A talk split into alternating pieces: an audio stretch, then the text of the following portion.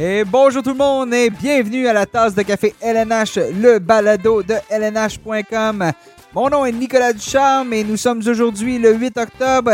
Le repêchage de la LNH vient de se conclure depuis quelques heures. Le repêchage qui a vu Alexis Lafrenière être choisi au tout premier rang par les Rangers de New York. Donc aujourd'hui à l'émission, le repêchage va occuper une grande partie de, de l'épisode. Euh, L'équipe de LNH.com a vraiment couvert l'événement de fond en comble, parlé avec les meilleurs espoirs, avec euh, les directeurs généraux aussi.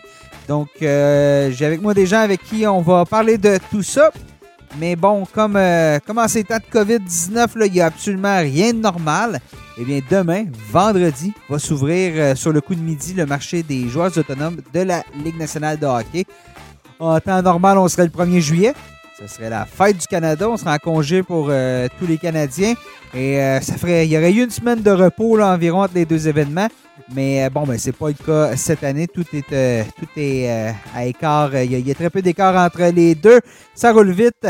Donc, ben, ça va être un balado extrêmement rempli parce qu'en deuxième partie d'ém- d'émission, on va avoir un segment consacré entièrement au marché des joueurs autonomes, un marché qui s'annonce euh, vraiment différent de celui des dernières années.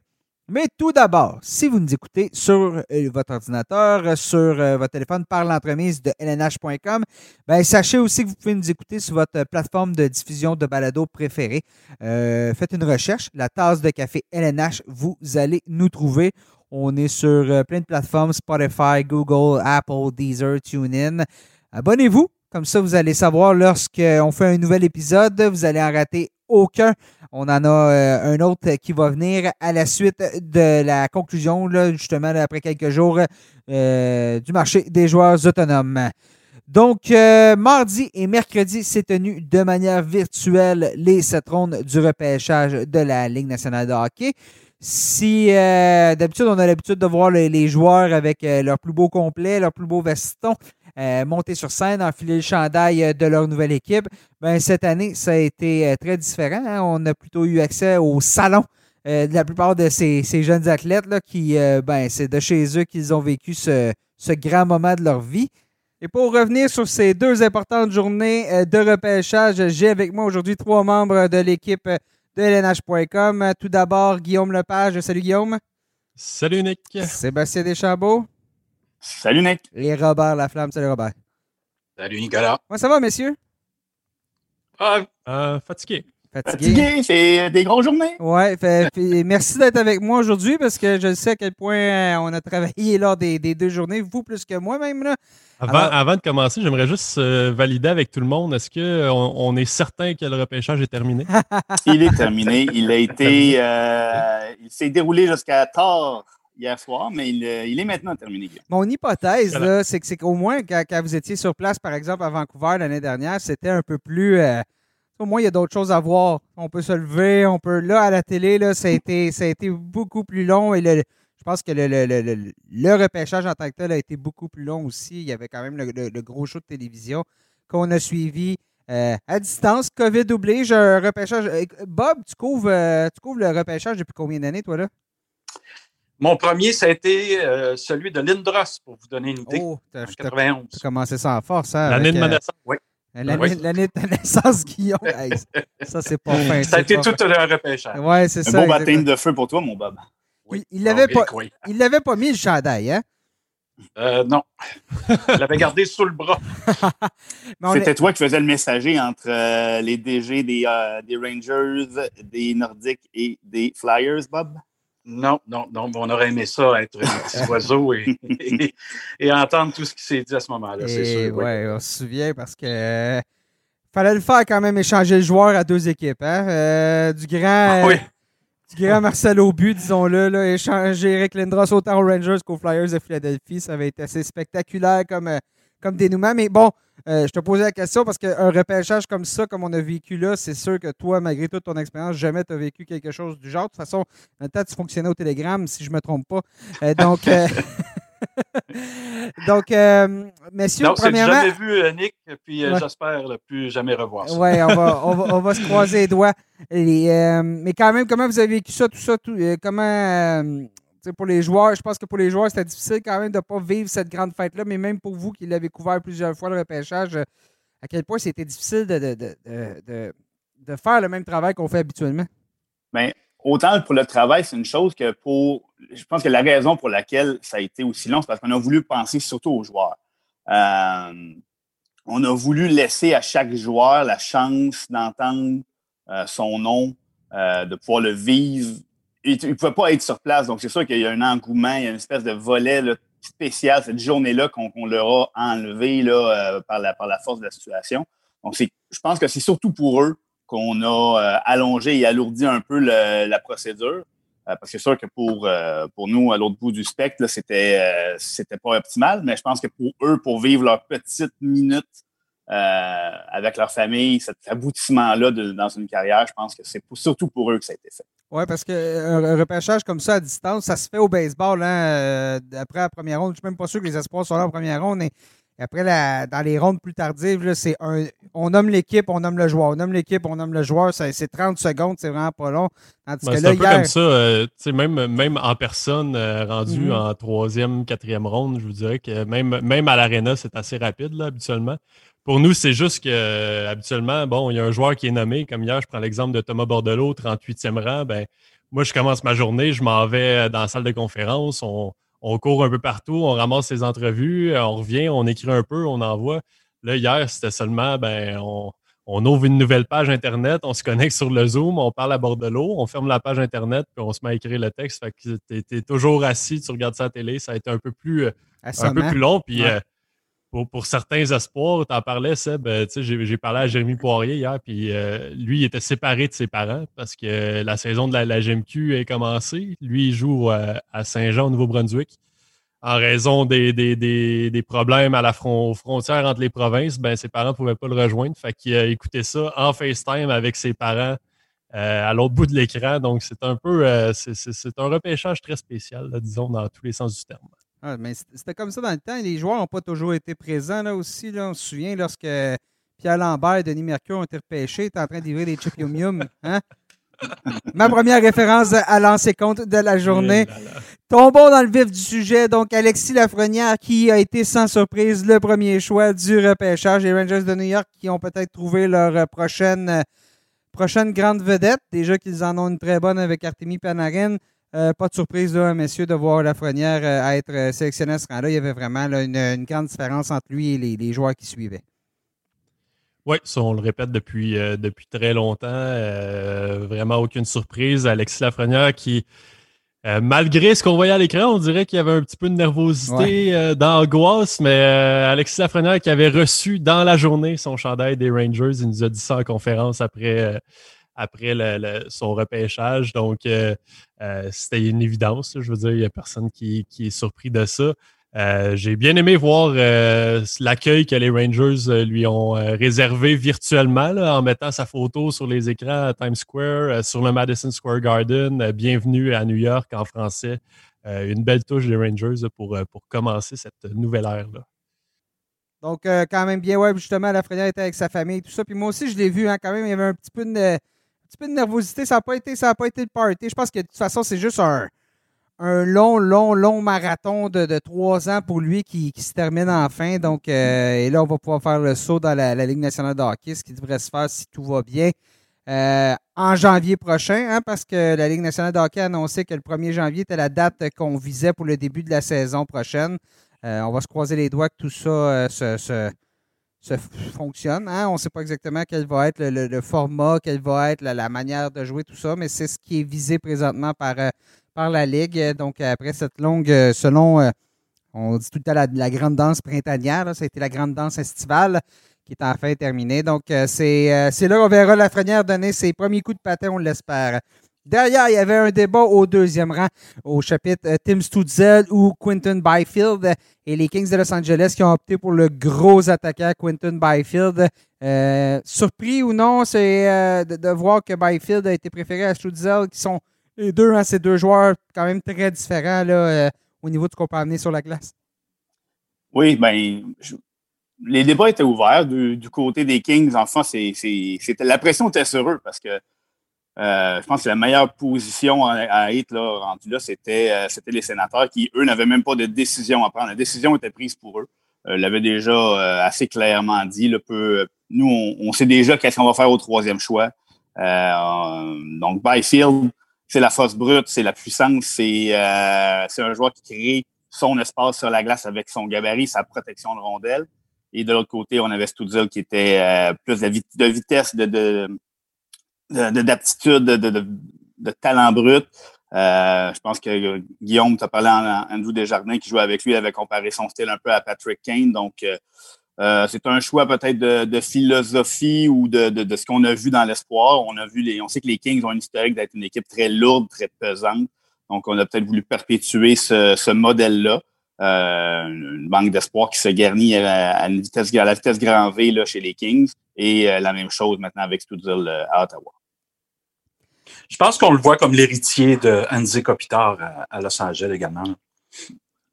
Ouais, très bonne, J'allais dire bonne comparaison, oui, effectivement. Deux, deux, gros bonhommes, deux joueurs qui sont capables de, de créer de l'espace, en plus d'être très, très performants pour euh, leurs coéquipiers, puis euh, fournir les coéquipiers et marquer.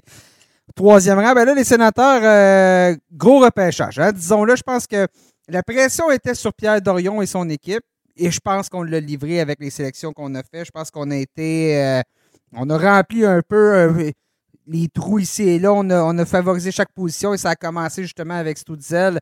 Stutzel qui était. Euh, avec quelle sélection, hein? Au troisième rang, demandé à Alex Trebek de Joe Pardy de, de faire le choix, d'annoncer le choix à la manière Joe Pardy. J'ai.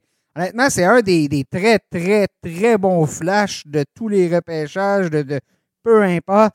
On le sait, Trebek, qui euh, est natif de Sudbury, si je ne me trompe pas, il a étudié à, il a étudié à Ottawa, donc c'est un, Canadien, c'est un Ontarien.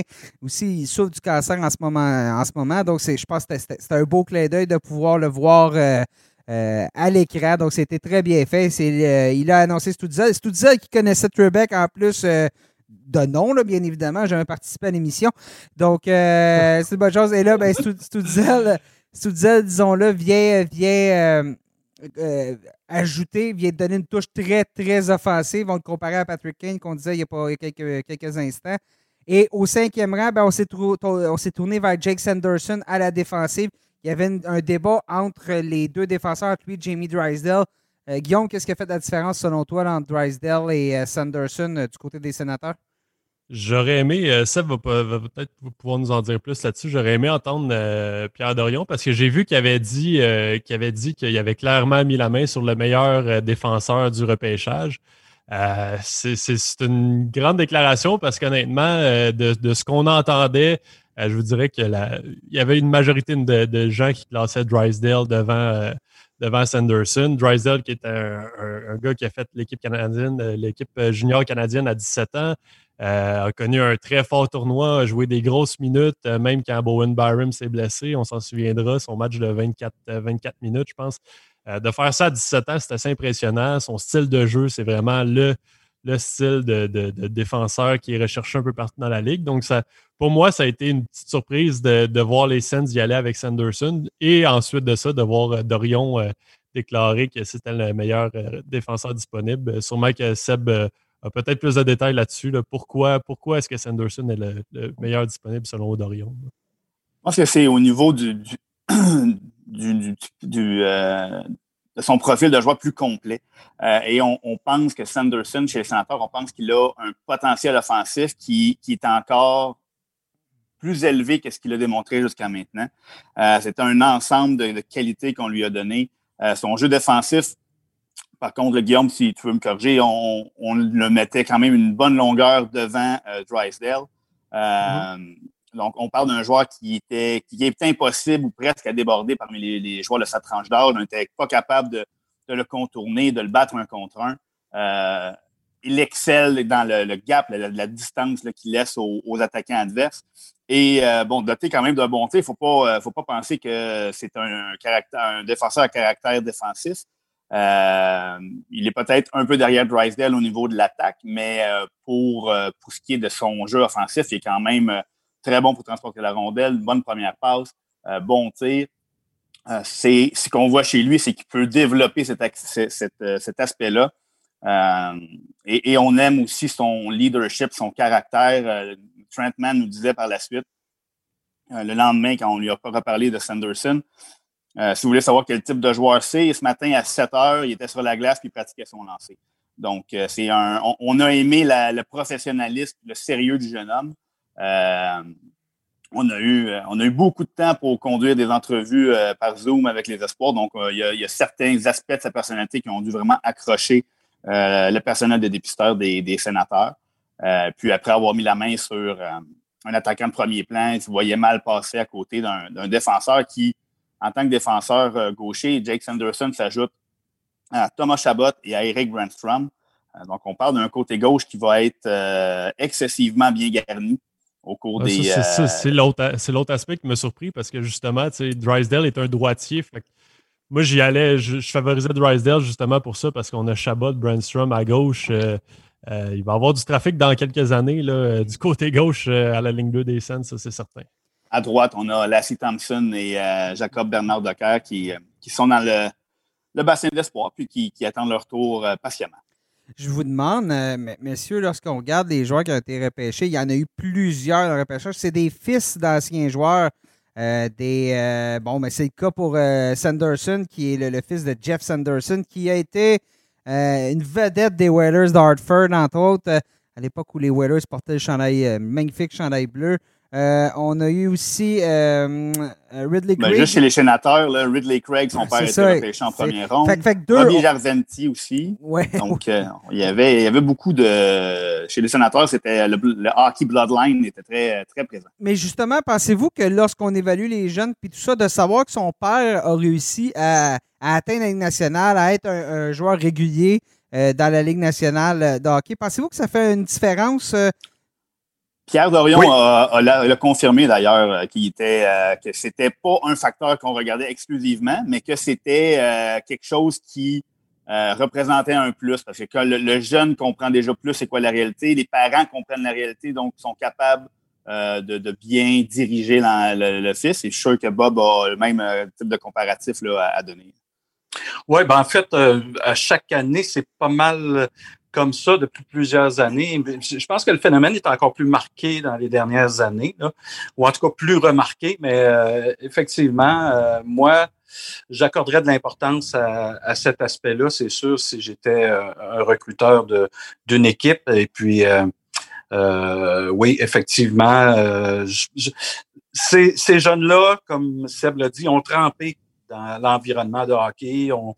pour, plusieurs n'ont peut-être même pas vu leur, père jouer, mais bon, euh, quand même, euh, euh, je pense que c'est un, atout non négligeable, en effet. Tu dis, que le phénomène même est peut-être de plus en plus fort. Ben, c'est un peu aussi le, fait qu'on a eu toutes les équipes d'expansion qui sont arrivées au début, début et fin des années 90. Euh, mm-hmm. Quoi, il s'est ajouté une dizaine d'équipes, ou plus ou moins là, dans, dans cette période-là de la Ligue nationale de hockey. Donc, c'est les joueurs. Jacob Perrault qui a été repêché justement par euh, les Ducks d'Anaheim au 27e rang. Mais Perrault, son père, Yannick, a commencé sa carrière milieu des années 90, a joué avec, euh, je ne sais pas s'il a joué avec certaines équipes, là, mais bon, il a été repêché par les Ducks qui sont une des équipes qui est arrivée dans cette période-là. Donc, il y a eu tout cet afflux de joueurs-là qui, qui n'auraient peut-être pas été dans la Ligue nationale dans les années 60-70, qui aurait été euh, dans la MH ou euh, peu importe, qui là, justement, ben là, c'est la génétique qui, fait la grande différence dans ce moment. Là. Tout, à, fait, oui. On poursuit au niveau du repêchage, justement. Bon, ben, les sénateurs, euh, disons-le, on en a parlé justement de leur troisième choix en, première ronde. Krieg, qui lui aussi bon, est, un, fils de Mark Krieg, qui a joué avec les Flyers de Philadelphie, entre autres. Et on a fait l'acquisition de Matt Murray durant, la, durant le repêchage. Le gardien des Penguins de Pittsburgh échangé. Euh, ça représente quoi? Je pense que là, on commence à placer et puis on vient d'aller chercher un gardien qui, oui, a connu une saison difficile l'année dernière, qui, à mon avis, à mon humble avis, n'est pas euh, un gardien capable de jouer pendant 65 matchs dans une saison et être efficace. Mais avec Anders Nilsson, s'il peut rester en santé, je pense qu'on a une belle. Euh, on a de quoi l'intéresser avec un, gardien 1A à Murray, 1B à Nilsson, qui va peut-être justement venir venir faire ce qu'on a fait chez les Islanders, faire ce qu'on a fait chez euh, d'autres équipes, les Coyotes, les Stars, puis permettre aux Stars, euh, plutôt aux sénateurs, d'avoir euh, enfin un peu de solidité devant, devant le gardien depuis les, belles années de, de Craig Anderson.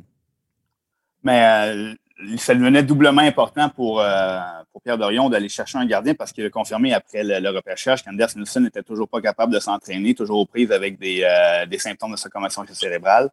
Donc, n'ayant pas retenu les services de, Craig Anderson, avec Anders Nielsen qui se retrouvait au sommet de la hiérarchie, qui n'est pas prêt encore à jouer.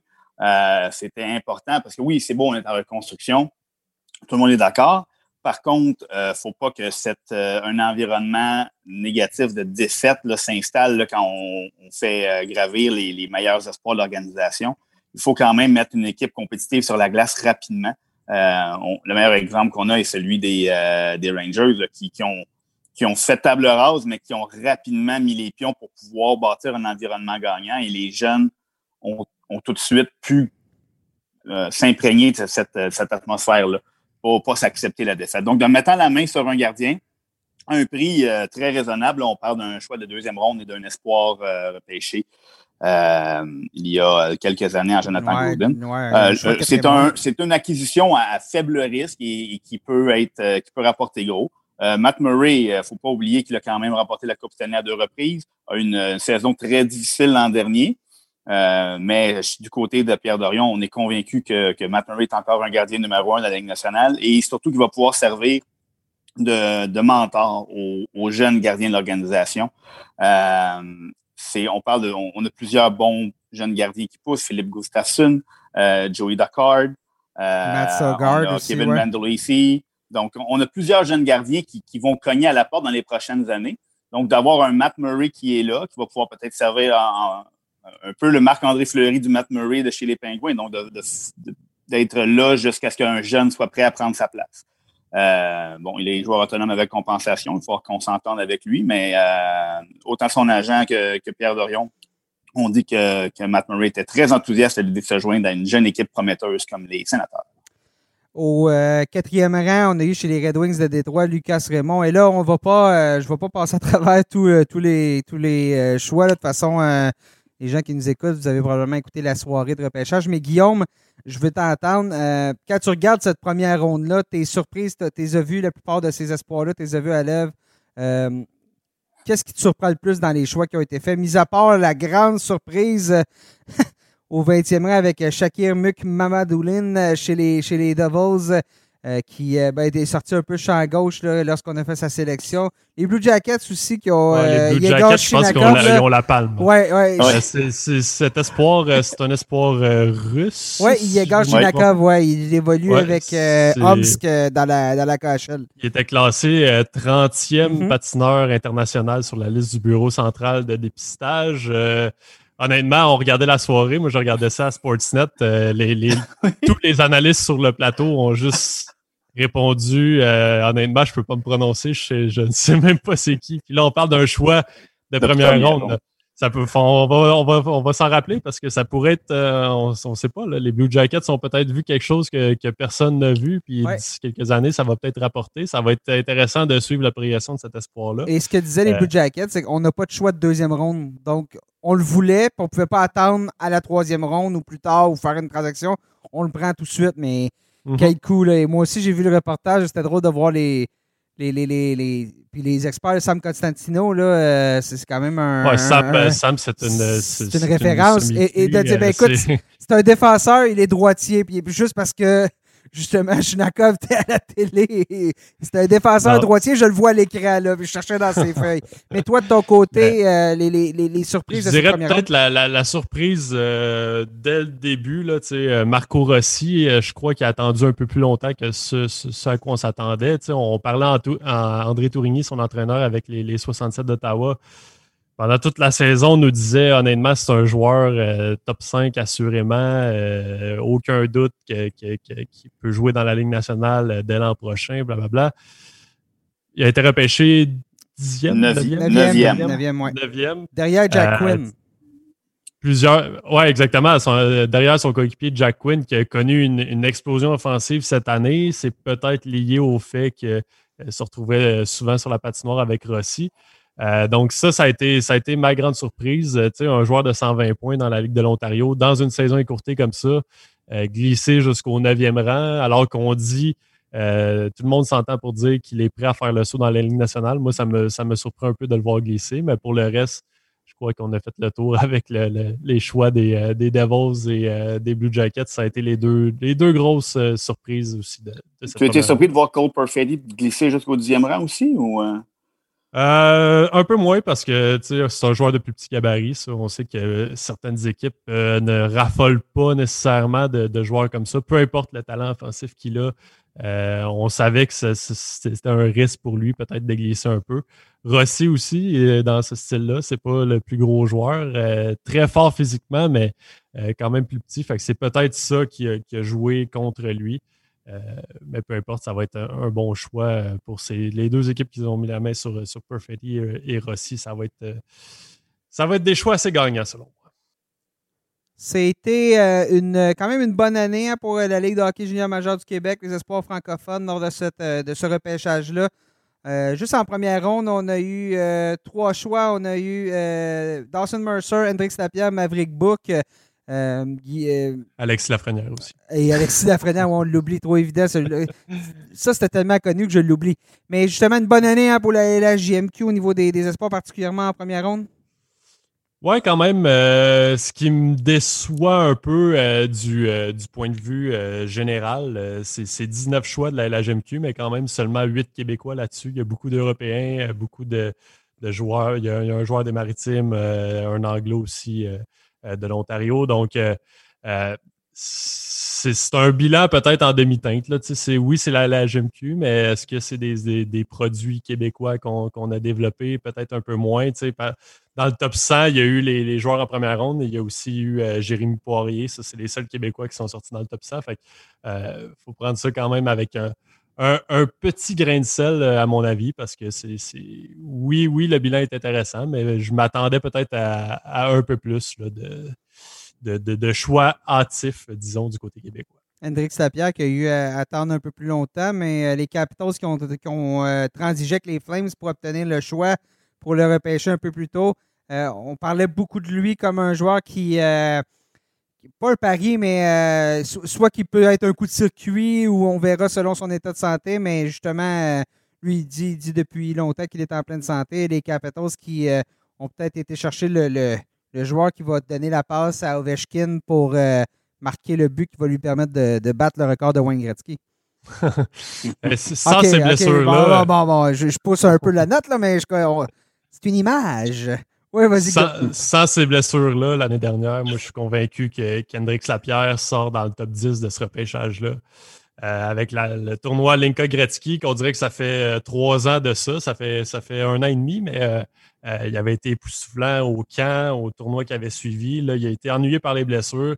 Je crois que les Capitals, si Hendrik Sapierre est vraiment en santé, puis ça, demeure comme ça, on touche du bois, euh, ça peut être le, coup de circuit de cette première ronde-là, parce qu'au 22e échelon, oui, on le voyait glisser, mais je me disais qu'il y a peut-être une équipe qui va prendre une chance un peu plus, entre 15 et 20 peut-être. Euh, glissé un peu plus tard, mais pour lui, c'est vraiment. Euh, il, était, il avait un grand sourire quand on lui a parlé après parce que pour lui, c'est son équipe de jeunesse, les Capitals. Euh, il a même publié sur Instagram hier une photo de lui à l'âge de 8-9 ans avec le chandail d'Ovechkin. Avec, dans le temps qu'il était assistant avec les Capitals. il y avait même sur son mur de chambre, il y avait une grosse murale d'Alexander Ovechkin aussi. Il a, mis ça comme photo sur Instagram. Donc pour lui, c'est un rêve de jeunesse. il n'y aurait pas pu mieux tomber euh, que ça chez les Capitals. Va peut-être avoir la chance justement de jouer avec Ovechkin et Evgeny Kuznetsov, à qui il se comparait avantageusement aussi. Euh, il y a eu aussi euh, d'autres francophones qui ont été repêchés, des, joueurs qui évoluent en Ontario, qui évoluent, qui évoluent dans la, dans la NCAA pour Bordelot, qui a été repêché 26, j'ai un blanc là, début de 38e. 38e, voilà. Euh, même, euh, je ne connaissais pas Lucas Mercury qui évolue dans, justement, lui aussi s'en va dans la NCAA. Euh, un choix des Hurricanes de la Caroline en, sixième ronde. Donc, il y a eu. c'est une bonne. C'est une récolte qui est quand même large, assez différente de ce qu'on voit année, après année, en raison justement de ces fils de hockeyeurs-là qui. Pas Mercury, mais pour Bordelot et. Bordelot et Perrault, qui sont des, citoyens du monde, hein, parce qu'on a vécu un peu partout, disons-le comme ça.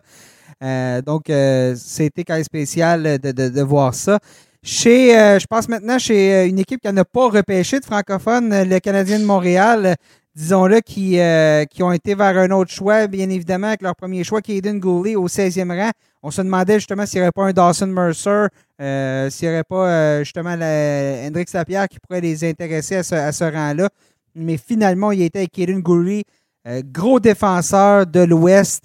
Euh, habile à ce qu'on dit, pourrait devenir un très bon défenseur. On le décrit comment exactement, Goulet?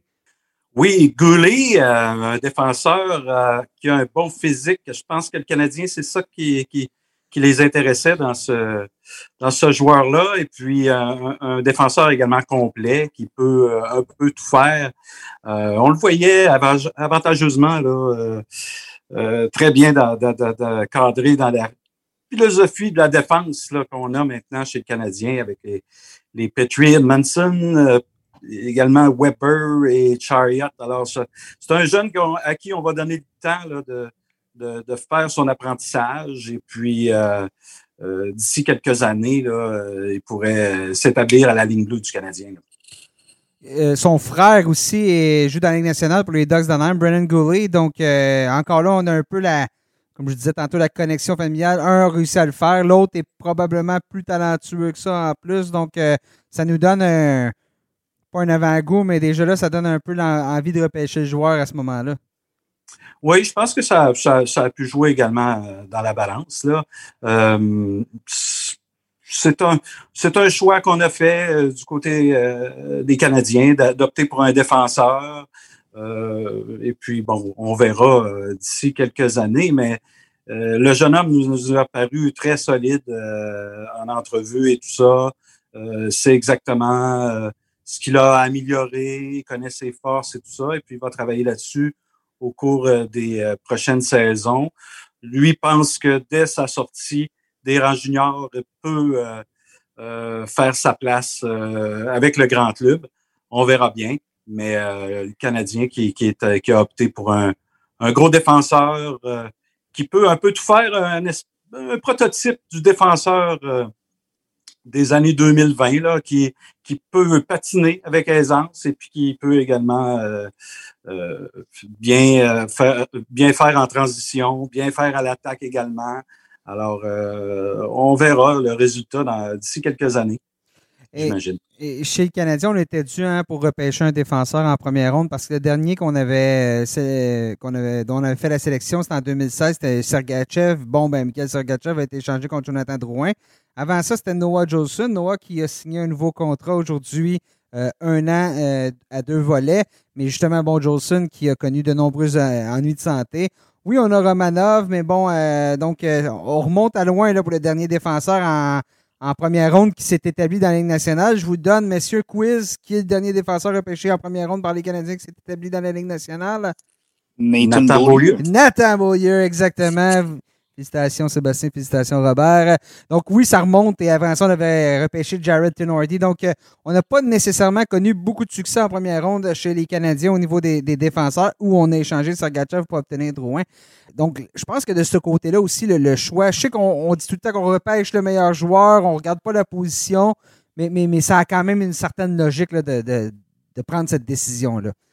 Euh, et, à 6 pieds 2, on, a quand même, on s'est grossi hein, chez les Canadiens dans ce repêchage-là parce qu'au deuxième rang, Luke Tuck, c'est le frère de l'autre. on continue dans les familles. Hein? Euh, Luke Tuck, le frère mhm. d'Alex Tuck, donc les deux premiers choix des Canadiens. Un gaucher euh, qui évolue pour le programme des États-Unis, programme de développement au 47e rang. On le, on le dit plus hargneux, mais moins talentueux que son frère. Je ne sais pas ce qu'on vous a dit du côté de, de Tuck pour sa sélection. Ben, euh, en tout cas, le jeune, le jeune homme manque pas de confiance en ses moyens, ça c'est clair.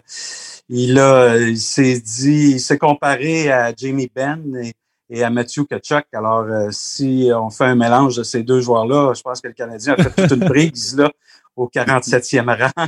Euh, ça restera à voir. Euh, Trevor Timmons euh, a pris ça un peu avec un grain de sel en disant bon, on va voir son développement, on, va bien l'encadrer et tout ça. Mais le jeune ne manque pas de cran. Euh, et puis en entrevue, il était solide aussi. Alors, ça sera intéressant à voir.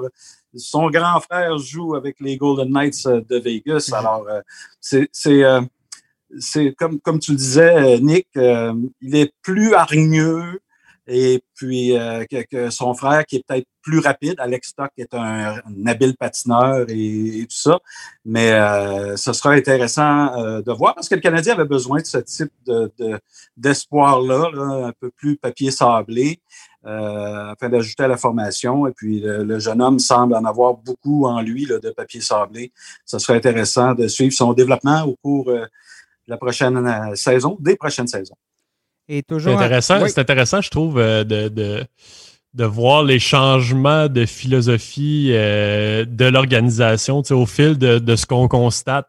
Euh, les besoins, les, besoins qui, les, choses qui manquent au style de jeu. on a clairement fait le constat chez le Canadien qui manquait de, de, poids, qui manquait de, papier sablé au sein de l'organisation. Là, on, fait la transaction Max Domi pour Josh Anderson avant le repêchage. Et là, pendant le repêchage, on met la main sur un, gros défenseur après avoir acquis Edmondson. Euh, là, on ajoute euh, du papier sablé avec Luke Tuck qui si, si est similaire à son frère en séries éliminatoires, ça va être un joueur qu'on va, on va beaucoup apprécier du côté du Canadien. Donc, euh, euh, je trouvais ça intéressant vraiment de voir euh, ce petit changement de mentalité-là. Là, surtout, tu sais, ça fait pas longtemps qu'on a eu le débat Kotkaniemi, Ketchuk en première ronde en 2018. 2018, c'est ça? Oui, exactement. Le temps passe vite. Mm-hmm. donc, c'est ça, on dirait qu'on a fait le constat que on est rendu là du côté du Canadien, on a assez de talent, on va ajouter du poids et du papier sablé. C'est souvent dicté par euh, euh, les champions de, la Coupe Stanley. Les, Blues ont remporté la, Coupe euh, l'an dernier avec des gros bonhommes en défense et, tout ça. Cette année, ben, on a vu le Lightning qui a dû aller chercher du papier sablé justement pour, mm. pour connaître du succès en série. Alors, je pense que les équipes voient ça, ces tendances-là, puis essaient d'identifier des, espoirs qui pourraient correspondre à la nouvelle recette du succès dans, la Ligue. Euh, toujours en deuxième ronde, le Canadien a fait sa troisième sélection avec Yann euh, Michek, euh, produit des Bulldogs d'Hamilton. Ça, c'est un check. C'est Guillaume. Certains, certains étaient très, très heureux de voir Michek, l'attaquant, terminer sa route avec les Canadiens. On, le décrit comme un joueur qui, à long terme, pourra avoir tout un impact offensif s'il si, atteint son plein potentiel. Ben, moi, je l'avais euh, dans, le mock draft, le repêchage simulé qu'on a fait avec les collègues de NHL, euh, je l'avais en première ronde. Euh, c'est un joueur qui m'avait beaucoup, j'avais beaucoup aimé au championnat junior. Il avait joué pour la République tchèque avant de faire le saut à Hamilton en deuxième moitié de saison. On se demandait, on avait hâte de voir justement après ce championnat-là s'il allait être capable de transposer son jeu en Amérique du Nord. Vraiment pas eu de problème à ce niveau-là. 15 buts, 10 passes en 22 matchs. Euh, dès son arrivée dans la Ligue de l'Ontario. Fait que c'est vraiment un, marqueur, un joueur qui est capable de, euh, de s'impliquer, de, couper, d'aller dans les, dans les endroits payants. Euh, moi, c'est vraiment une sélection que j'ai beaucoup aimé. En fait, la, deuxième ronde du Canadien, là, les, choix de Toc et euh, Méchac, j'allais dire dos à dos, mais de manière consécutive, j'ai beaucoup, beaucoup aimé ça, ces deux choix-là. On ne fera pas le tour de tous les choix des Canadiens, mais le, repêchage, on se souviendra, est exposé à être à Montréal et je pense qu'on voulait faire un grand coup. Et euh, ben là, avec la version virtuelle, c'est pas nécessairement ce qui s'est passé. Le Canadien a quand même fait beaucoup de, transactions durant le repêchage. On a échangé notre troisième choix de deuxième ronde. On a échangé euh, un choix de quatrième ronde et un choix de septième ronde. Donc, on s'est départi trois choix durant le repêchage. Euh, ce qui fait qu'on a repêché 8 joueurs plutôt qu'à une certaine époque, je pense qu'on avait 13 choix dans le repêchage, 12 ou 13 pour les Canadiens. Ce qui fait que l'an prochain, ben, on a quand même encore euh, quoi, une dizaine de choix. On est rendu à 14, je 14 l'année prochaine. Bon, vois-tu. Donc, un choix de première ronde, deux en deuxième ronde, trois en troisième ronde, trois en troisième, quatrième et cinquième ronde et des choix de 6 et 7. Donc, euh, euh, chez les Canadiens, ben, je pense qu'on étire un peu parce qu'on ne pourra pas euh, faire euh, repêcher 50 joueurs en l'espace de trois ans là, non plus. Là. Non, c'est ça. Il y a une question de contrat également. C'est ça. La limite de 50 contrats. Alors, euh, on, essaie de répartir ça sur, sur plus long terme et c'est pour ça qu'on a échangé des choix cette année pour des, un choix de cette année, un choix de l'an prochain, en s'éloignant un peu. Ça nous, ça nous donne encore une bonne récolte. Et puis, Trevor Timmons disait après la, séance que ça donne également de la marge de manœuvre à Marc Bergevin pour faire des transactions en ajoutant un choix de deuxième ronde ici ou un choix de troisième ronde là, euh, avec un joueur pour, euh, comme on l'a fait un peu afin de faire l'acquisition de Josh Anderson pour Max Domi. Parlons-en de cette transaction-là qui a été réalisée juste avant le, le, Sur le coup de 16 heures, quelques 3 heures avant le début du repêchage. Donc, l'ère Max Domi à Montréal n'aura duré que, que deux saisons. Euh, ça fonctionnait pas nécessairement, je pense, au niveau de ce que lui se voyait comme, euh, comme utilisation. Euh, voulait être au centre, voulait jouer davantage chez euh, Claude Julien. Bon, on le voyait plus à l'aile. Ça a été difficile. la première saison a été très bonne, hein, 70, 70 points. Il n'y a pas beaucoup de joueurs des Canadiens qui ont fait ça, 70 points dans les dernières années. Je ne pense pas qu'il y en a. en tout cas, il faut remonter quand même de quelques années. Est-ce qu'il faut remonter à Sakuka et vous? Alex Kovalev, un des deux, je commence à me demander. Là. c'est sûr que Kovalev l'a fait après lui, mais euh, je pense que ça va être Kovalev à 82 points, je crois, la, meilleure saison. Mais bon. Euh, Max Domi se voyait comme un centre. Je pense que même les Canadiens le voyaient comme un centre. Le problème, c'est qu'il y avait congestion au centre. Mhm. Euh, on ne pouvait pas lui donner le rôle qu'il voulait. Euh, c'est ce qui semblait dire Robert après la transaction, là, que lui-même ne semblait pas trop comprendre, mais Oui. Non, c'est ça. je pense qu'on l'a vu en, série là, éliminatoire. Là.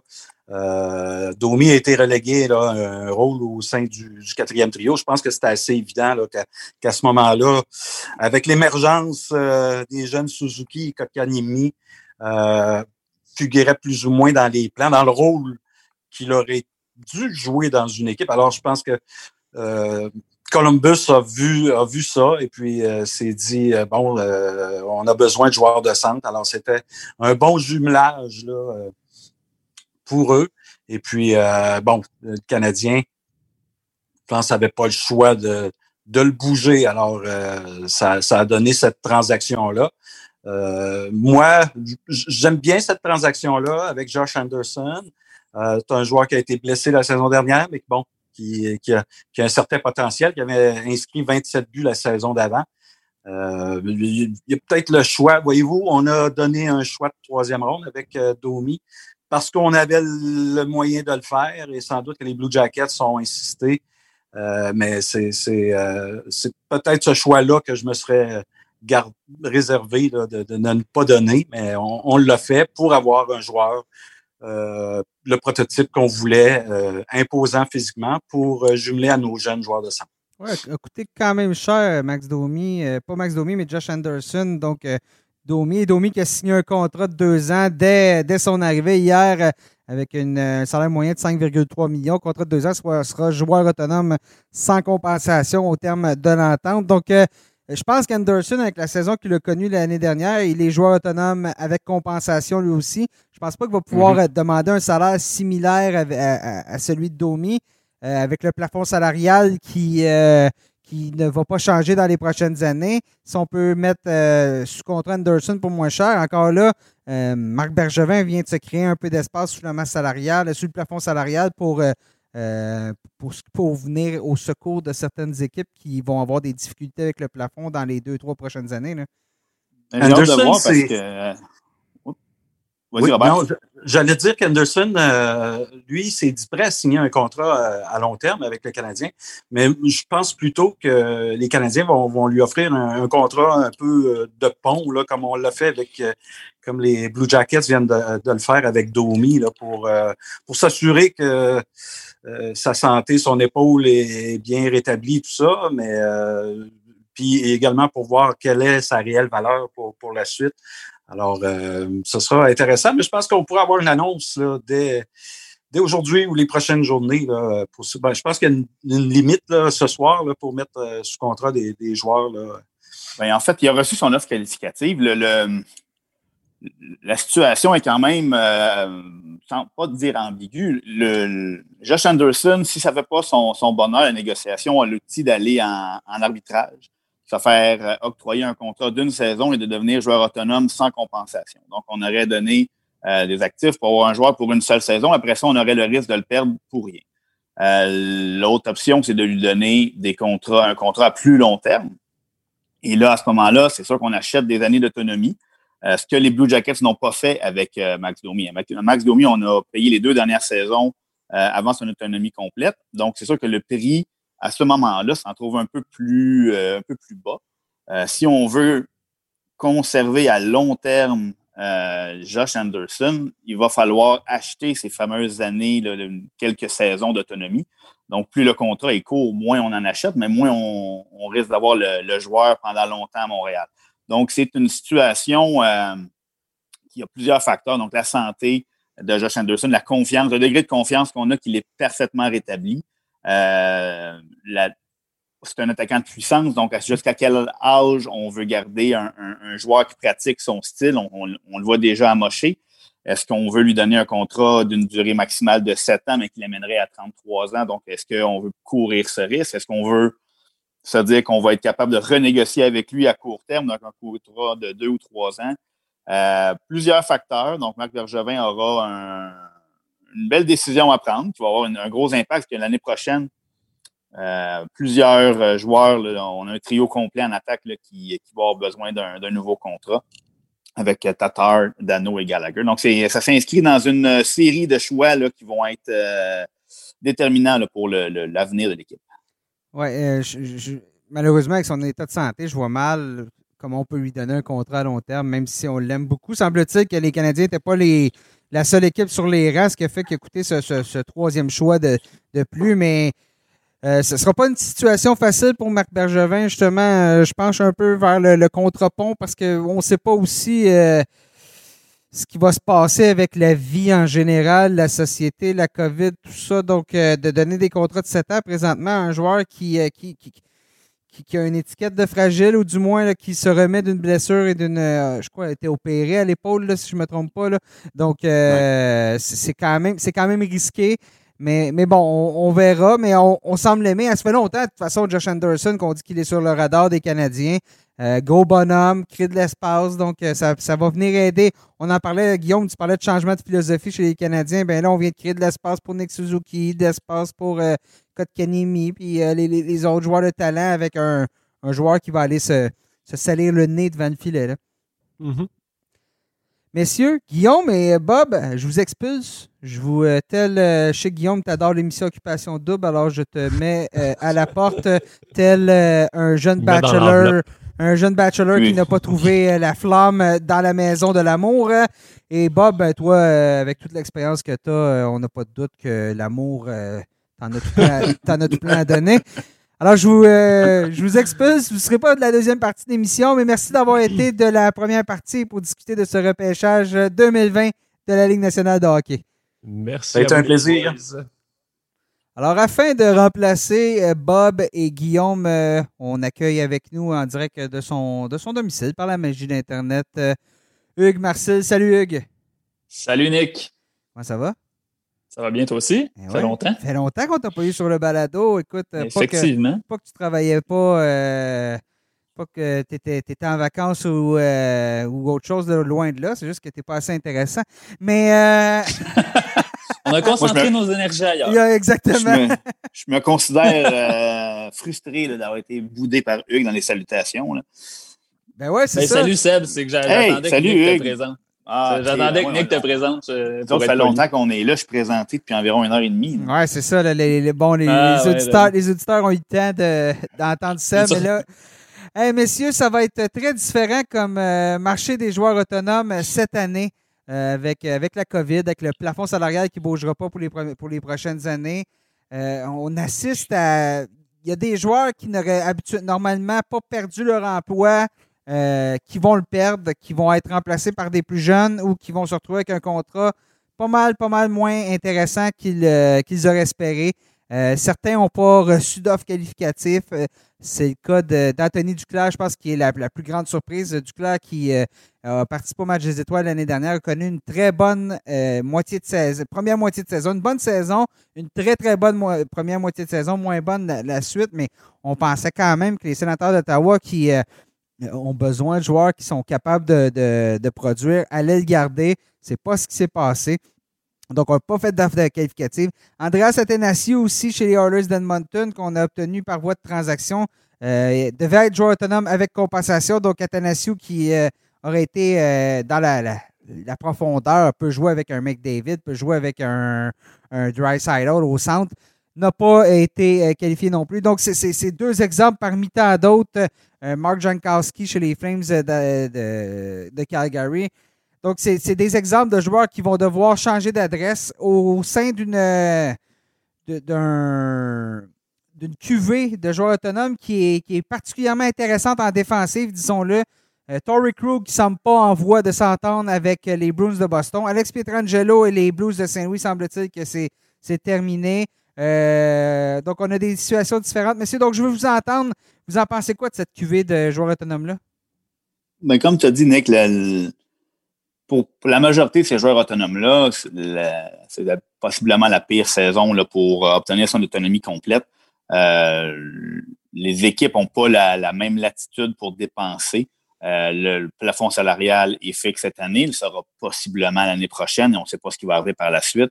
Euh, donc, c'est sûr que des joueurs vedettes, les, joueurs comme les Taylor Hall, comme les Alex Pietrangelo, euh, les équipes qui ont la latitude de leur donner des contrats à long terme très lucratifs, ils sont beaucoup moins nombreuses. Euh, le simple fait que le plafond reste fixe a possiblement marqué la fin de, de Pietrangelo avec les Blues. Si on a un, coussin de 2 ou 3 millions de plus, comme on avait prévu avec l'augmentation du plafond salarial, possiblement que Pietrangelo a déjà euh, accepté une nouvelle entente avec les Blues. Mais là, on se retrouve à faire des choix difficiles. Euh, on a, bon, c'est euh, ça, va toucher un peu tout le monde. tous les contrats qui sont accordés depuis, maintenant qu'on sait quelle est la réalité sont marqués par cette, baisse un peu de, latitude. mais on va avoir une meilleure, idée de comment ça va se dérouler mais vendredi à partir de midi. Moi, j'ai hâte de voir effectivement si ça pourrait pas peut-être avantager les équipes qui ont justement plus de latitude. Là, euh, sur leur masse salariale qui n'aurait peut-être pas été des, des, équipes qu'on voyait acquérir ces joueurs-là, mais qui, avec la situation dans laquelle on est, pourraient peut-être devenir euh, avantagés par cette situation-là. J'ai hâte de voir, comme Seb a dit, on va, le savoir vendredi, mais j'ai euh, bien hâte de voir où vont aboutir tous ces joueurs-là.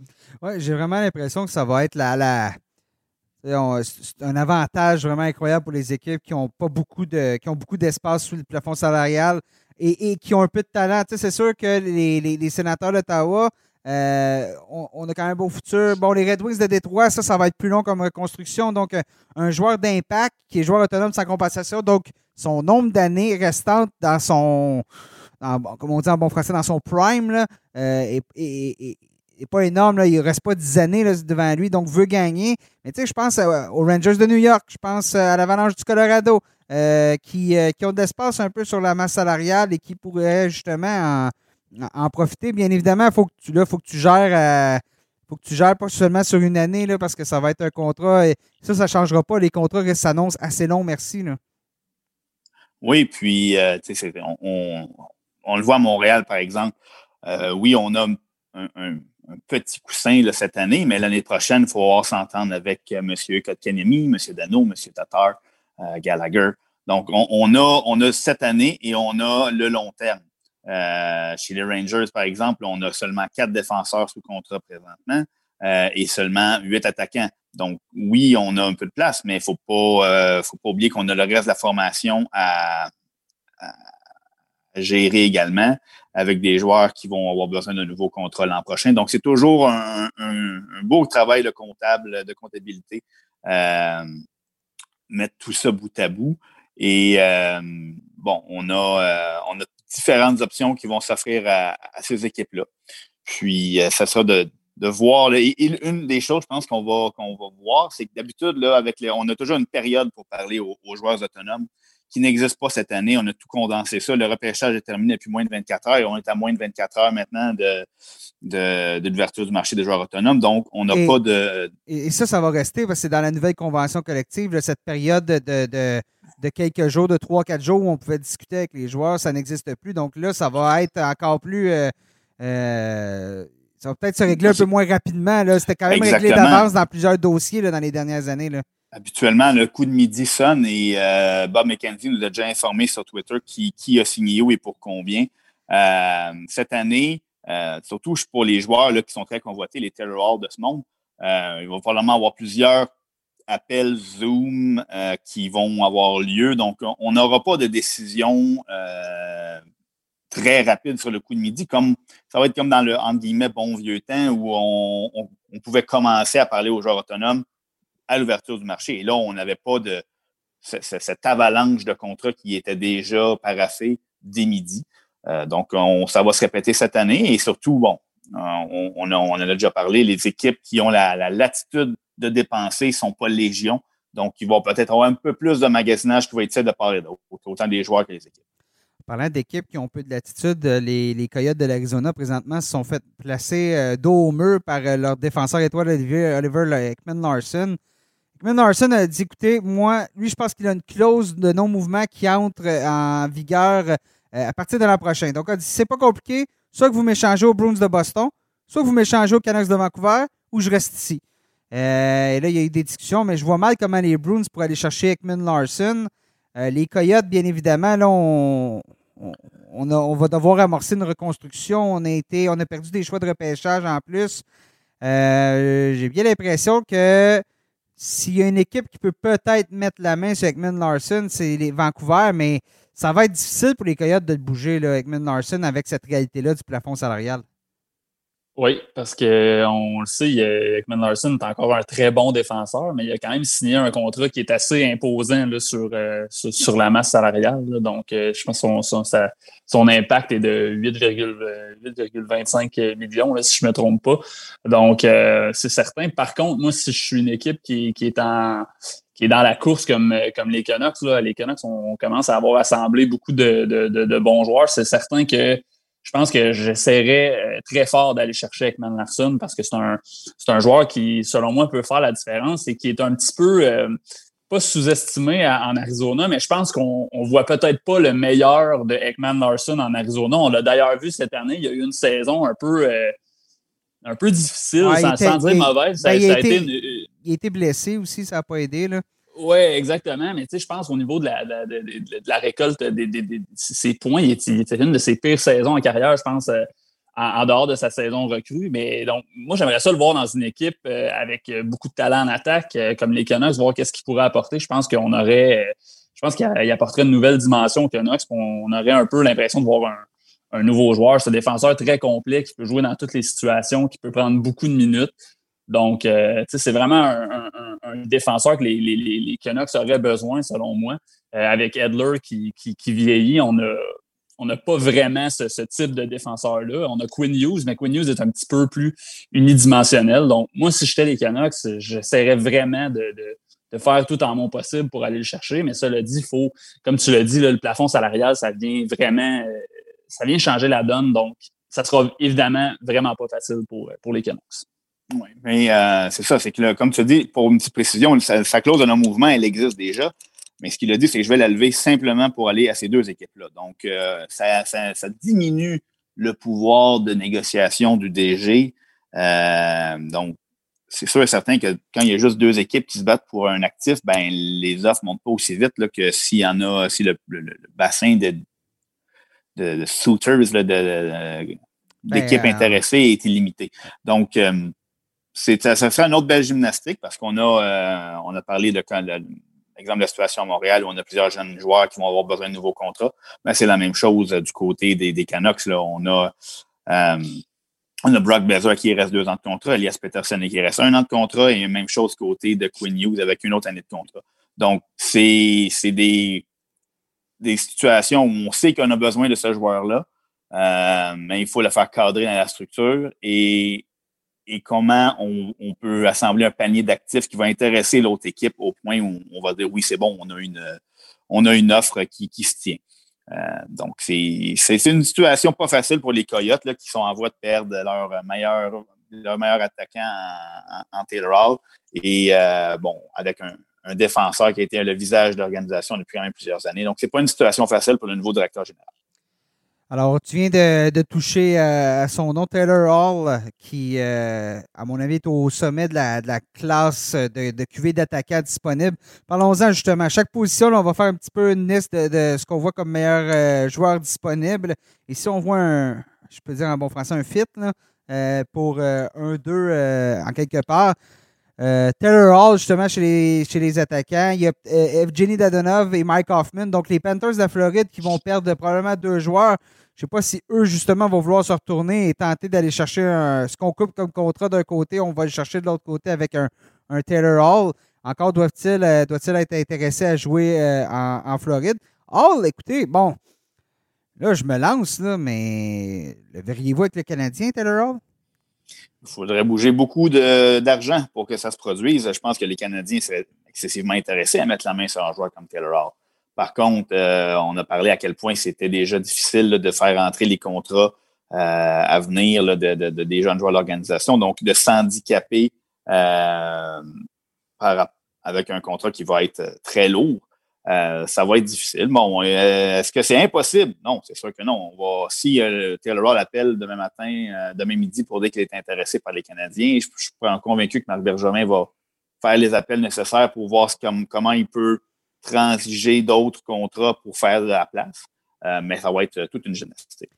je pense. Euh, euh, vas-y, Nick. Oui, j'allais dire, et c'est probablement que la, gymnastique va se faire l'an prochain où on n'offrira pas de prolongation de contrat à certains joueurs qui, devraient toucher plus d'argent.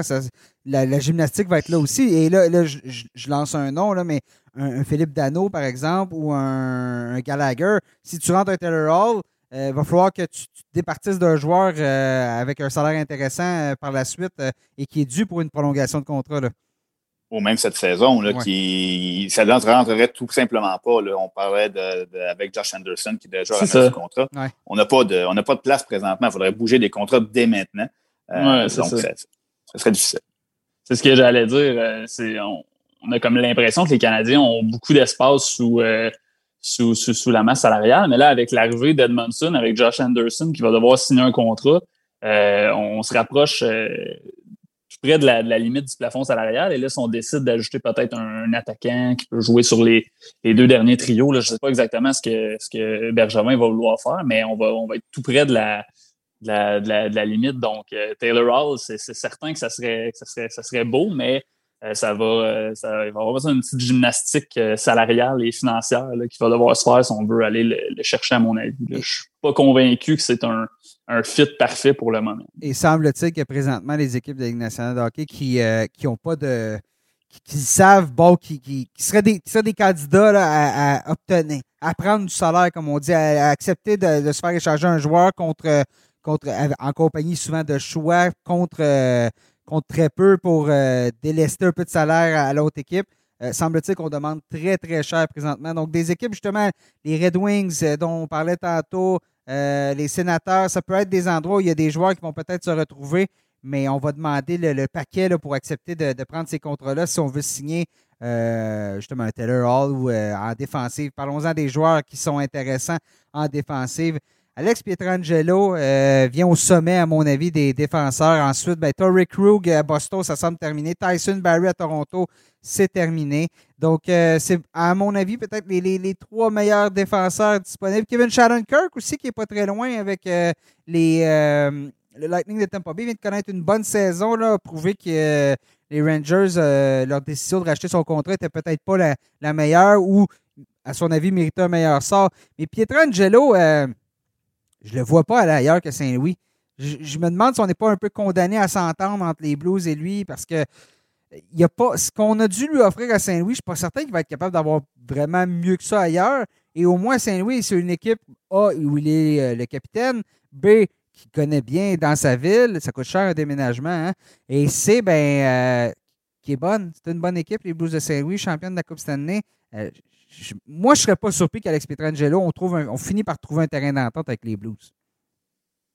Je ne serais pas surpris non plus parce que je veux dire, je pense que l'intention des Blues, c'était, c'était de le garder à la base. Euh, là, c'est vraiment le plafond salarial qui, vient, euh, qui un peu tout chambouler ces plans-là. Par contre, c'est évident que si on veut le garder, il va falloir procéder à une transaction tôt ou tard. peut-être laisser partir un, attaquant qui, qui, gagne un bon salaire. Là. Je, ça, va être difficile, mais je pense que depuis le début, en tout cas, c'est ce que les Blues disaient, on voulait garder Pietrangelo.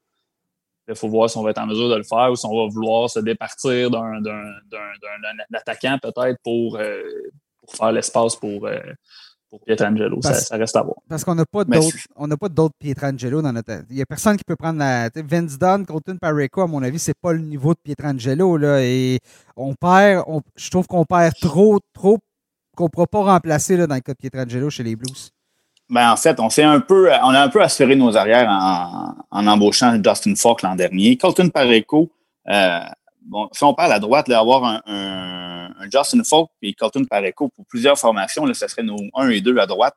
Euh, sans problème. Euh, Pietrangelo, je suis d'accord que possiblement que les deux parties aimeraient beaucoup s'entendre, mais ça voudrait dire aussi qu'on sacrifie de 1 à 2 actifs pour, euh, pour faire de la place à Pietrangelo. On sacrifie possiblement un Vince Dunn qui doit, ou lui aussi, avoir une, une nouvelle entente en tant que joueur autonome avec compensation. Et même en sacrifiant lui, on n'aurait possiblement pas d'espace pour, euh, pour euh, faire caser M. Pietrangelo. Donc, il faudrait sacrifier, est-ce que ce serait un Braden Shen, est-ce que ce serait un, un Jaden Schwartz? Donc, c'est des joueurs comme ça qui, qui sont essentiels aussi si on veut continuer à gagner. Et là, c'est décidé, est-ce qu'on a mieux avoir Pietrangelo seul ou, euh, ou, ne pas avoir Pietrangelo et garder tous ses autres actifs? Ouais, je me euh, demande si on. Je, je me demande si on veut pas euh, essayer d'y aller peut-être en se disant bon, on va garder Falk, on va garder Pareco. on a signé Scandella, donc peut-être ramener Vince Dunn à ce moment-là, ça serait plus. Donc, y aller avec un, un top 4 qui ressemblerait à ça, puis se dire on, on a une bonne attaque, donc on va essayer de fonctionner avec ça. C'est peut-être un peu plus ça l'intention des, des, des, Blues en ce moment. Comme Seb l'a dit, l'acquisition de Justin Falk, moi j'ai l'impression que c'était un petit peu pour euh, justement pour préparer le terrain à l'éventuel euh, départ de, Pietrangelo. Le, je regarde un peu le contrat que Joel Edmondson a signé à Montréal. Euh, quoi, 4,5 millions environ par année là, en moyenne, si, si je ne me trompe pas. Ouais, c'est 3,5 pendant 4 ans. 3,5 pendant 4 ans. Bon je me, je me, demande justement, je regarde ce contrat-là. On se souviendra que Marc Bergevin a donné un cinquième choix pour euh, obtenir Edmondson. Puis il a vraiment assuré ses arrières. C'était une bonne décision stratégique de sa part. Mais je, me demande vraiment quel type de contrat. À vrai dire, j'ai l'impression que le marché des joueurs autonomes va aller dans tous les sens, dans deux sens possibles. Soit qu'on va avoir des joueurs qui vont signer énormément à rabais à court terme, deux ans par exemple, pour essayer de, de reprendre leur bille plus tard lorsque euh, avec euh, espoir là, que cette COVID-là, puis tout ça sera, sera, sera passé, on aura des arénas et, bon, dans deux ans, signer un nouveau contrat. Ça, c'est la première possibilité. Alors qu'on va peut-être avoir 29 ans, donc euh, on, on va être près de la trentaine, début trentaine, donc on va avoir quelques bonnes années encore devant nous. Ou de l'autre côté, on va avoir des joueurs qui vont faire, ben moi, je sais ce que je vaux, je valais ça l'an dernier, c'est pas vrai que la situation présentement va faire que je vais toucher un salaire qui, qui, est en deçà de ce que je vaux. Et c'est les équipes de, qui ont de bas de classement qui vont, qui vont être les grandes gagnantes de toute cette phase-là. Des équipes qui n'auraient peut-être pas participé aux éliminatoires et soudainement vont mettre la main sur un joueur qui ne les aurait peut-être même pas regardés à l'époque. Moi, je pense que si les agents de joueurs t'écoutent présentement, Nick, ils vont te dire que l'option de signer à très court terme pour pouvoir re-signer euh, n'est possiblement pas la celle qu'ils vont conseiller, l'option qu'ils vont conseiller à leurs clients. Euh, la plupart on, savent très bien que c'est l'occasion d'une vie de signer le contrat très lucratif qui va assurer leur, avenir euh, pour le reste de leur jour et celle de leurs proches et de leurs enfants. Donc, de prendre le risque de signer à très court terme et soit de, voir sa production chuter ou de subir une blessure euh, grave, ça va, ça va possiblement refroidir les ardeurs de, ceux qui, euh, qui, pensent qu'on va signer, exemple, un Taylor Hall pendant deux ans ou un Pietrangelo pendant un an. Euh, je pense qu'on ne verra pas nécessairement ça, du moins chez les gros noms. par contre, j'espère que le, on touche un ou deux millions de moins par saison chez, chez ces joueurs-là. après ça, je pense que ça va être une tout va découler. On va, je m'attends à ce que les gros noms soient très courtisés. Et puis, dès qu'une équipe va, va comprendre qu'elle n'est pas dans la course, on va se rabattre sur la deuxième couche. Euh, en attaque, là, euh, on a parlé de tout à l'heure de Taylor Hall, c'est des Tyler Toffoli, c'est les euh, bon, Mike Hoffman qui sont un petit peu plus bas. Et beaucoup, beaucoup de joueurs de soutien en attaque, on, descend rapidement dans, cette deuxième dans cette deuxième vague. Là. les Toffoli, les Duclair, les il y a des options qui se sont rajoutées comme Kyle Turris. comme Dominique Cahoun. Donc, on, parle de joueurs de soutien, les Athanasiou, qui peuvent, qui peuvent venir euh, combler certains trous sans changer le visage d'une attaque. Euh, est-ce qu'il risque d'avoir surenchère pour ces joueurs-là, comme la, quantité limitée? On verra. Ça va être une, euh, ça va être intéressant à suivre, mais je ne m'attends pas à avoir des joueurs de premier plan se contenter d'un contrat à court terme là, malgré la situation. Mais si tu un joueur de. Je donne un exemple. Euh, un joueur de premier plan, ben, j'avais juste avec Mid Larson, c'est pas un bon exemple, mais un joueur de premier plan qui a, très peu gagné dans sa carrière euh, et qui l'a. Ben, Tyson Barry, par exemple, qui n'a pas beaucoup gagné. Et ce que ce qu'on te dit, c'est écoute, si tu veux signer à ton prix, il va falloir que tu ailles jouer à Détroit. Ou il va falloir que tu ailles jouer avec une équipe qui est en reconstruction. Euh, à un moment donné, ça aussi, ça, ça va. Et c'est là, que je parlais du contrat à plus court terme, euh, mais pour jouer pour une équipe gagnante, parce que oui, on va assurer l'avenir de sa famille, mais si on n'a jamais gagné, puis là, on se fait dire, ben écoute, tu ne gagneras pas plus pour les trois, quatre prochaines années, à un moment donné, ça aussi, ça pèse dans la balance. Mais moi, je, vais me permettre de prendre ta place puis vous lancer une question à laquelle je ne connais pas nécessairement la réponse, mais je me demande s'il y a des équipes, il y a certaines équipes qui sont, je pense à l'Avalanche Colorado, entre autres, qui sont pas très loin d'une Coupe Stanley puis qui ont encore un peu d'espace sur la masse salariale. Est-ce que ces équipes-là, euh, je pense à Nashville, entre autres, qui, bon, n'ont pas eu une excellente saison, mais on a des bons éléments en place, on est potentiellement capable de, de, rebondir. Est-ce que ces équipes-là vont se dire, bon, ben, euh, oui, OK, peut-être qu'il y a la COVID-19, mais nous, on veut, euh, on veut y aller l'année prochaine. Pensez-vous que le Colorado pourrait s'essayer, mettons, et y aller avec un joueur autonome convoité comme peut-être Taylor Hall et dire on met toutes nos billes dans le même panier. Je sais que le Colorado va avoir des bons joueurs à signer éventuellement, mais est-ce qu'on va peut-être pas assister à ça, justement, des équipes qui vont y aller, c'est mon expression, all-in tout de suite, puis on réglera, entre guillemets, les problèmes après? Je sais pas si c'est une possibilité ça a toujours existé, cette possibilité-là, dans le, dans le monde du hockey, parce que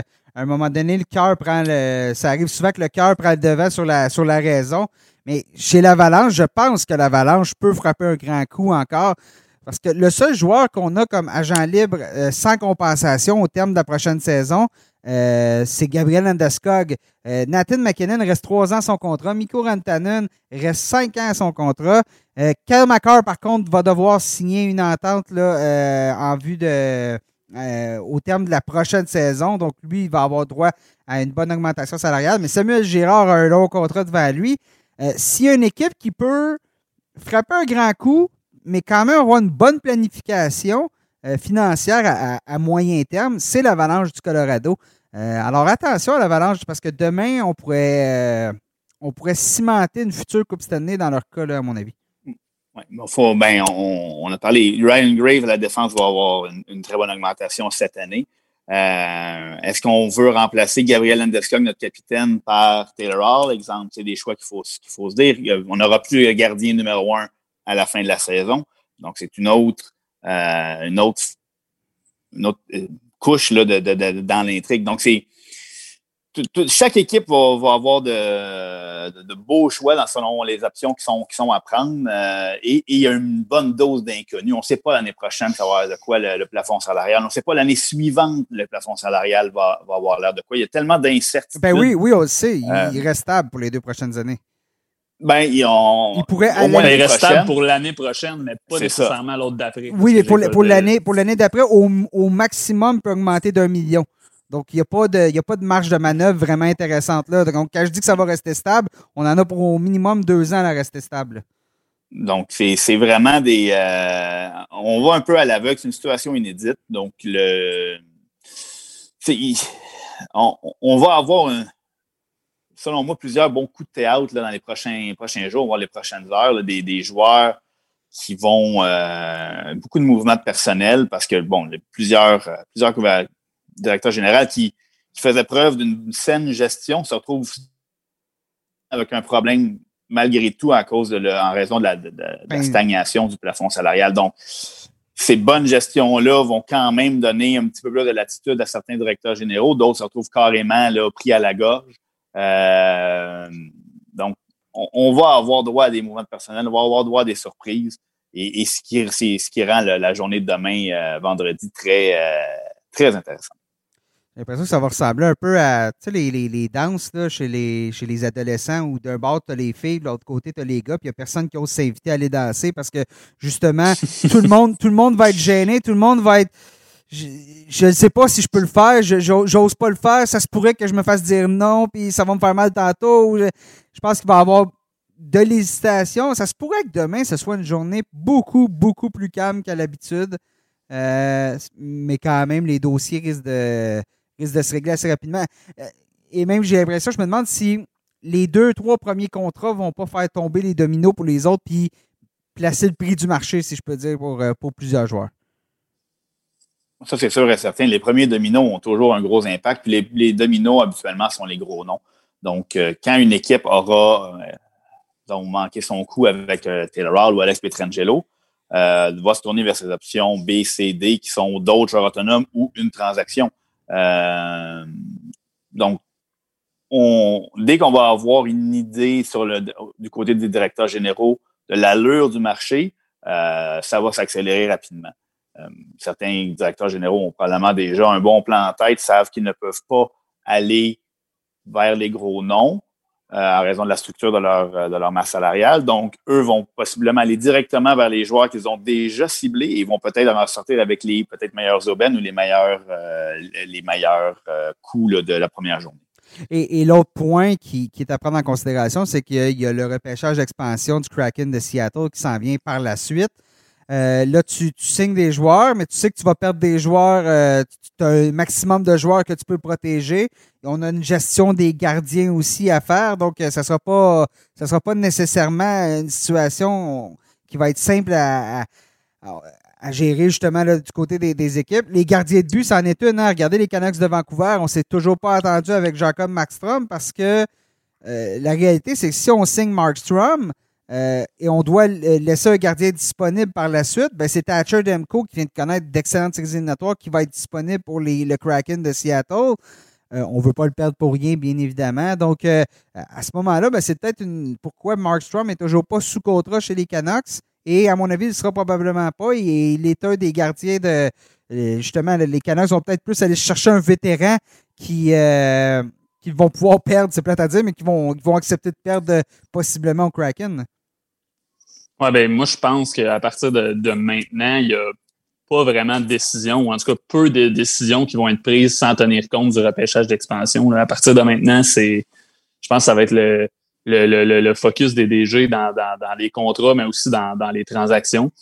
Euh, J'ai bien hâte de voir. Il, y a, il, y a, des équipes qui vont être euh, qui vont être forcées de bouger à cause de cette euh, de cette situation-là, celle du Kraken qui arrive dans la ligue. Donc, c'est une autre une autre variable euh, qui, qui, qui, qui fait partie de l'équation. C'est c'est difficile à prédire. Là. Euh, c'est une des années où c'est un petit peu difficile d'analyser ce qui va se produire. Et avec ça, en plus, euh, ça, ça vient complexifier l'équation. Donc, euh, ça, ça va être intéressant à suivre.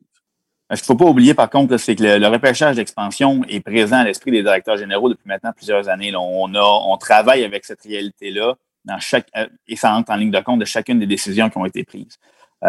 donc, on a un plan, on, donc, les décisions qui vont être prises demain vont être prises en fonction de ce plan-là. Euh, il n'y a pas un directeur général qui va se lever le, 10 octobre et va dire Hey, c'est vrai, j'ai accordé un contrat à ce joueur-là, mais j'avais oublié qu'il y avait le, repêchage d'expansion. Donc, euh, ouais, c'est un. Sauf, que, sauf, que, je te coupe, Sébastien, mais ces décisions-là n'étaient pas prises en facteur ont été prises avec un facteur plafond salarial qui montrait ce qui est plus le ah, tout à fait. Alors, C'était plus l'enveloppe d'argent disponible qui a changé, mais le, le, le nombre, les joueurs qui, qui, qui sont ciblés, euh, qui, les, nos besoins par position n'ont pas changé par rapport à ça. C'est l'argent qui, qui, qui, est alloué qui va changer un petit peu peut-être. Et, et, là, je me demande, est-ce que les, les, grands gagnants de tout ça, seront pas, ce ne sera pas le Kraken?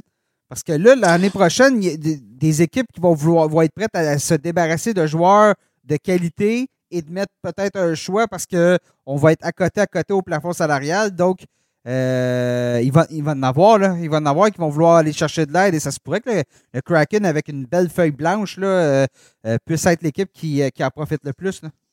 Ben ça, on l'a vu avec les, avec les Golden Knights de Vegas. je pense que ça va être c'est les mêmes règles d'expansion. Donc, ça, ça a, dans un sens, avantagé les Golden Knights de Vegas. Et le Kraken n'est pas fou. On va faire la même chose. Les, Golden Knights, on est allé chercher un euh, euh, Riley Smith. Euh, on, est allé chercher William Carlson. Donc, c'est, on va être capable de procéder à des transactions pour aider d'autres équipes à se, se, libérer du plafond salarial. Donc, oui, totalement. c'est au, même titre que les Golden Knights, on, va en profiter. le Kraken n'est pas plus fou qu'un autre et c'est certain que ça, va les avantager, sans, aucun doute, à mon avis.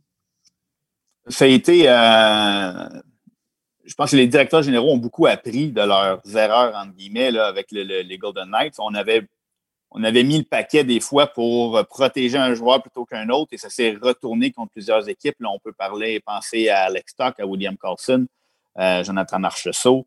Euh, donc, Marc-André Fleury. Donc, des joueurs qu'on a, on a ajouté un incitatif pour, qu'on fasse repêcher un joueur plus qu'un autre. Et finalement, euh, on, se retrouve avec une situation qui n'a pas été avantageuse par, l'équipe qui a surpayé.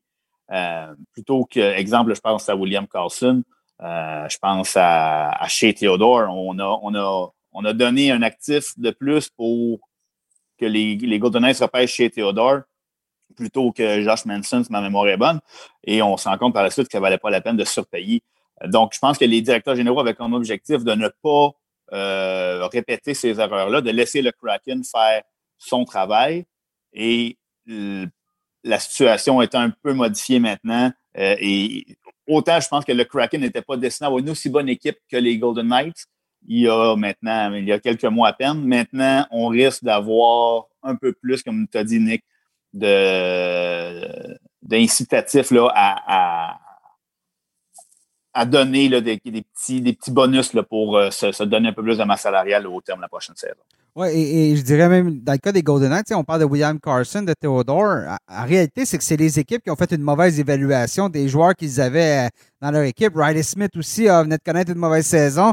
Ah, il n'est plus très bon. Jonathan Marchessault, ah, ben, euh, oui, venait de marquer des, beaucoup, de, beaucoup de buts, mais c'était pas assez pour nous. Tandis que là, ça va vraiment être. Euh, on, va vouloir, se débarrasser de salaire. Même si le joueur est bon, on peut juste plus le payer en raison du plafond salarial, puis la COVID, puis tout ça. Donc, euh, mm. ça va être. le Kraken va, avoir une bonne pieuvre d'avance sur les autres, si, si je peux dire. on poursuit au niveau des joueurs qui sont disponibles. Chez les gardiens de but, euh, j'en ai parlé avec Jacob Maxstrom. Braden Oldby est un autre gardien qui vient de connaître, bon, deux saisons, à mon avis, difficiles, moyenne, même trois, saisons. Ce n'est plus le gardien aussi efficace qu'il était, mais c'est encore un gardien que plusieurs équipes vont considérer comme un numéro un dans la ligue. Euh, il y a aussi le dossier Henrik Lundqvist, hein, euh, qui, bon, les rumeurs avancent qu'il irait remplacer Oldby chez les, chez les Capitals et viendrait secondé Lia Samsonov, qui est le gardien d'avenir de, l'organisation. Ça va être euh, là, Anton Kudobin qui a vu euh, sa valeur euh, exploser comme, ben, comme le, programme Zoom depuis le début de la pandémie. Hein. Donc, c'était un, un, peu ça pour lui avec les séries éliminatoires. chez les gardiens de but, vous voyez quoi, vous, messieurs? Ça va être, le, en fait, peut-être pas nécessairement, on parlait de, de bons moments pour certains joueurs autonomes. Euh, pour, pour les gardiens, je pense que le marché euh, est, tellement. on parlait à quel point il n'y a pas beaucoup de joueurs d'impact en, attaque, il n'y a pas beaucoup à la défense. au niveau des gardiens de but, par contre, le choix est, très varié. De Oldby à Max Strom, à Corey Crawford, à Thomas Grice, à Kudobin.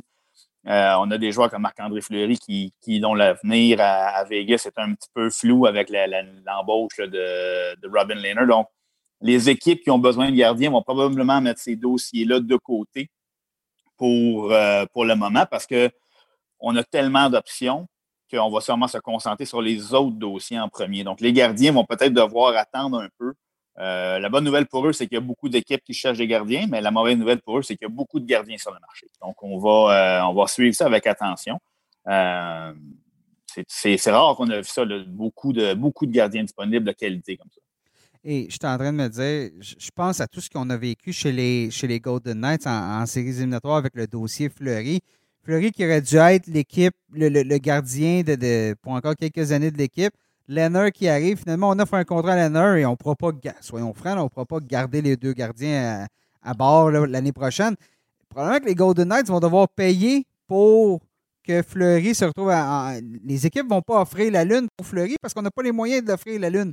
Donc, euh, on va se retrouver dans une situation difficile chez les Golden Knights en raison de ce qui s'est passé en ces éliminatoires avec le Leonard qui, a supplanté Fleury. Euh, ironiquement, cette acquisition-là peut-être pas. Euh, va avoir compliqué la vie du directeur général Kenny McCrimmon, ça, il n'y a, pas de doute.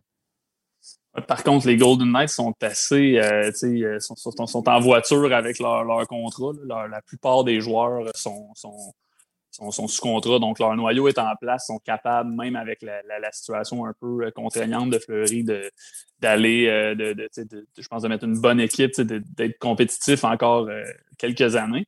mais oui, effectivement, moi, je vois là une opportunité pour une équipe qui, cherche un, un gardien numéro un ou même euh, un gardien qui peut venir assurer peut-être la transition avant l'arrivée d'un gardien plus jeune. Euh, je vois là l'opportunité d'aller chercher un, un gardien d'expérience qui a gagné la, la, la, Coupe Stanley trois fois, là, donc euh, à, à, coût pas tellement élevé. donc, c'est certain qu'il y a des équipes qui vont, qui vont regarder du côté de, de, de Fleury sans aucun doute. Alors, bon, ben, ce marché des joueurs autonomes-là, ça s'ouvre demain sur le coup de midi. Des joueurs disponibles, il y en a tout plein d'autres. Allez sur le lnh.com, là, on a la liste des meilleurs espoirs, on en a donc plusieurs. On pourrait vous les énumérer, mais honnêtement, et, c'est ce que je compare avec le balado de l'année dernière. L'année dernière, on nommait un joueur, on disait, moi, je pense qu'il pourrait être un, bon fit à cet endroit-là. Lui, je le verrai là. Lui, je le verrai là. Cette année, j'en ai aucune idée parce que la, situation du cap salarial, les transactions qui vont s'orchestrer, euh, c'est difficile de, savoir où ces joueurs-là. Donc, on peut bien faire les prédictions, mais j'ai tellement l'impression que présentement, il y a des philosophies d'action pour les deux, trois prochaines années euh, dans la tête des directeurs généraux qu'on ne connaît pas. Euh, ça, rend certaines prédictions difficiles à faire, à mon avis. Oui, mais pensez l'année dernière, on s'en doutait, on savait que, que, Bobrovski s'en allait probablement en Floride avant même l'ouverture du marché des joueurs autonomes. on savait un peu la, on avait un fort doute que Panarin aboutirait à New York. Donc, cette année, c'est complètement différent. Ça rend, donc, ça rend les, prédictions assez difficiles à faire. Oui, bon, on va, euh, plus près d'ici, on va surveiller les décisions que Marc Bergerin va, prendre. Euh, dans l'état actuel des choses, il pourrait se, concentrer sur un joueur de soutien. Est-ce que ça va être, euh, on va avoir une surprise, un gros coup à Montréal et suivi de plusieurs petites transactions pour, pour, faire cadrer ça? C'est pas le, c'est pas le style de Marc Bergevin, mais bon, il nous a, nous a déjà réservé des surprises par le passé. Euh, ailleurs, bon, c'est sûr que les gros dossiers, on va suivre ça avec attention. Euh, on, a, comme tu as dit, Nick, ça, va être beaucoup de, de surprises parce qu'on n'a tellement pas une bonne lecture du marché présentement.